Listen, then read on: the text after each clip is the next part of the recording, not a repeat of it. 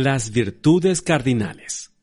La sección anterior fue compuesta originalmente para ser emitida por la radio como una breve conferencia. Si a uno se le permite hablar durante solo 10 minutos, casi todo deberá ser sacrificado en aras de la brevedad. Una de las principales razones por las que he dividido la moralidad en tres partes, con la imagen de los barcos navegando en formación, fue que esta parecía la manera más corta de cubrir el terreno. Aquí quiero proporcionar una idea de otro modo en el que el tema ha sido dividido por antiguos autores, demasiado largo para utilizar en mi charla, pero indudablemente muy bueno. Según este tema más largo, hay siete virtudes. Cuatro de ellas se llaman cardinales y las tres restantes se llaman teologales. Las virtudes cardinales son aquellas que reconoce toda la gente civilizada. Las teologales son aquellas que, principalmente, solo conocen los cristianos. Me ocuparé de las virtudes teologales más tarde. Por el momento voy a referirme a las cuatro virtudes cardinales. La palabra cardinales no tiene nada que ver con los cardenales de la Iglesia Católica proviene de una palabra griega que significa el gozne de una puerta. Se llamaron virtudes cardinales porque cumplen, por así decirlo, la función de un eje o pivote. Estas son prudencia, templanza, justicia y fortaleza. La prudencia se refiere al práctico sentido común, a tomarse el trabajo de pensar en lo que uno está haciendo y en lo que podría resultar de ello. Hoy en día muy pocas personas piensan en la prudencia como una virtud.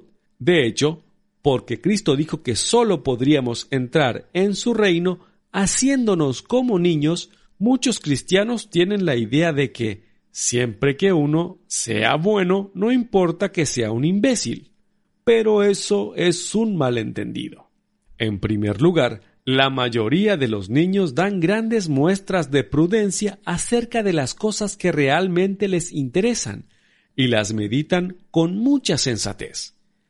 En segundo lugar, como señala San Pablo, Cristo no quiso decir que deberíamos permanecer como niños en cuanto a inteligencia. Por el contrario, nos dijo que fuéramos no solo inocentes como palomas, sino también cautos como serpientes. Cristo quiere un corazón de niño, pero una cabeza de adulto.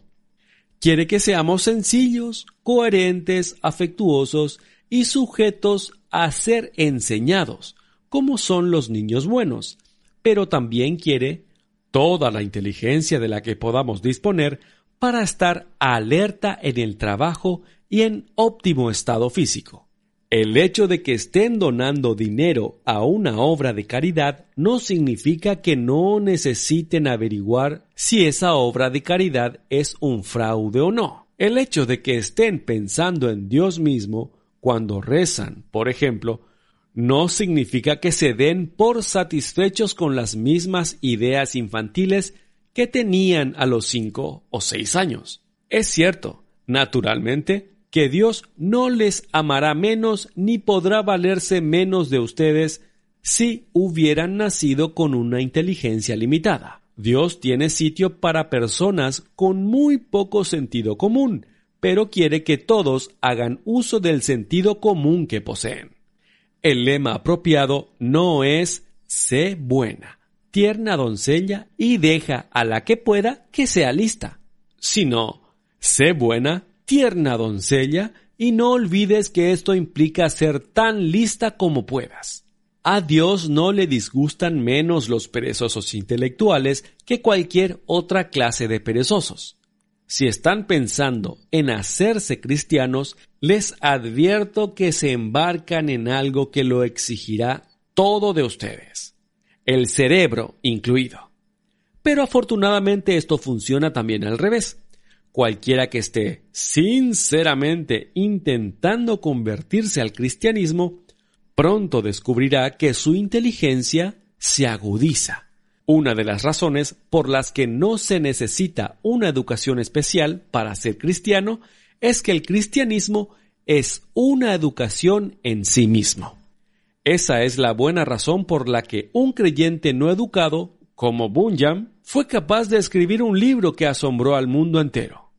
La templanza es, desgraciadamente, una de esas palabras cuyo significado ha cambiado. Ahora suele significar abstinencia del alcohol. Pero, en los días en los que la segunda virtud cardinal fue llamada templanza, no significaba eso en absoluto.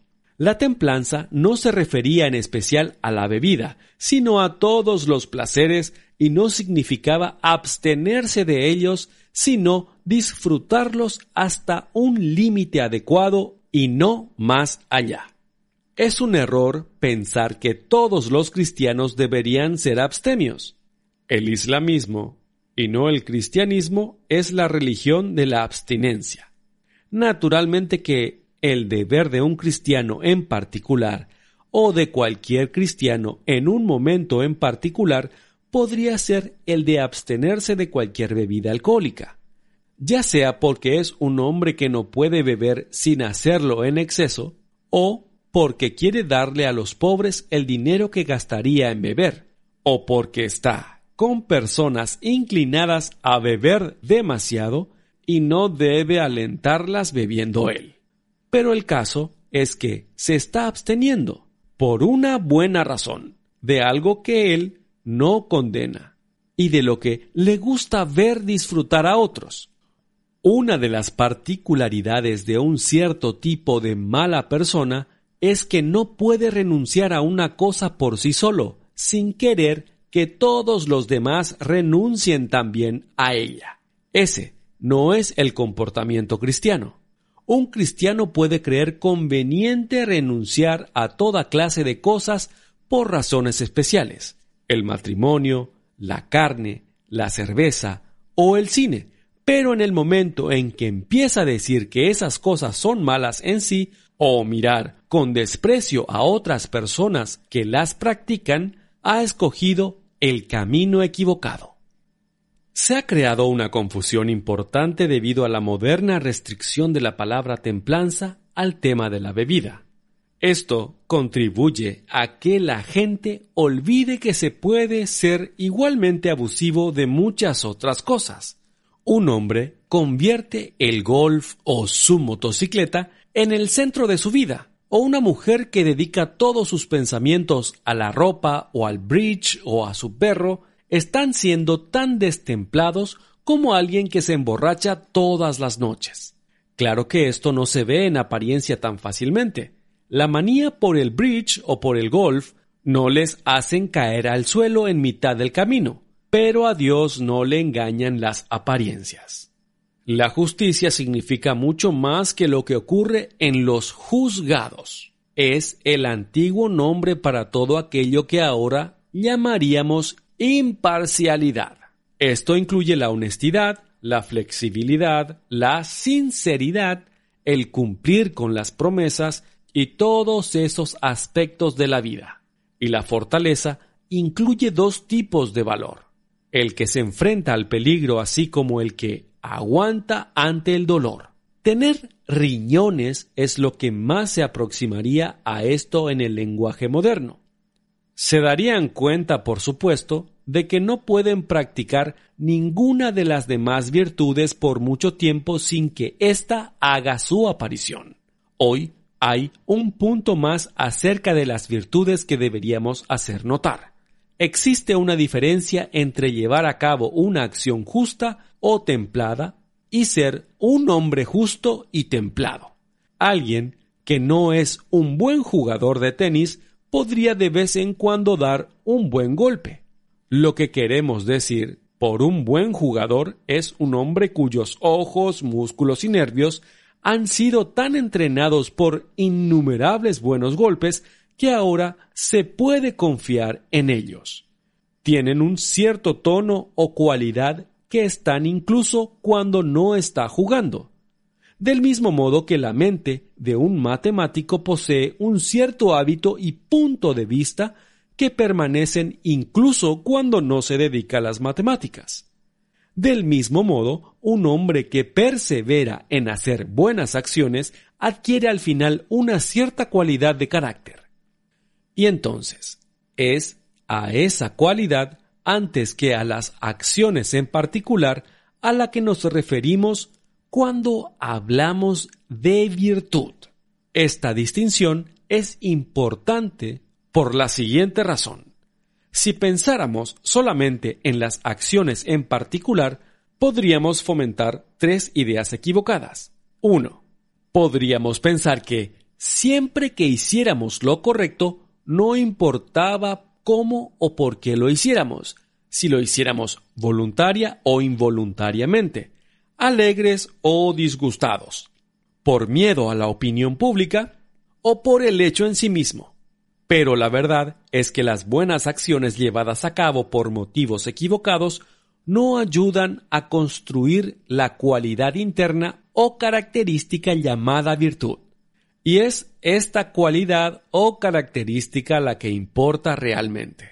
Si un mal jugador de tenis tiene un saque muy fuerte, no porque crea que se necesite un saque fuerte, sino porque ha perdido los estribos. Es posible que ese saque, con suerte, le ayude a ganar ese juego en particular, pero no lo ayudará a convertirse en un jugador consistente. 2. Podríamos pensar que Dios solo quiere la simple obediencia de un conjunto de reglas, mientras que lo que quiere es personas de una determinada manera de ser. 3. Podríamos pensar que las virtudes son solo necesarias en la vida presente, que en el otro mundo podremos dejar de ser justos porque no hay nada por qué disputar, o dejar de ser valientes, porque allí no hay ningún peligro.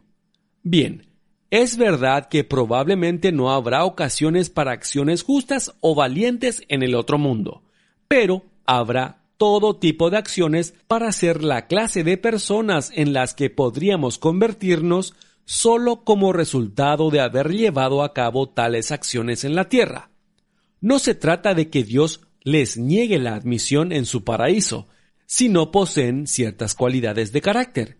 Se trata de que si las personas no entienden al menos un indicio de tales cualidades en su interior, ninguna condición externa posible podría crear un cielo para ellas.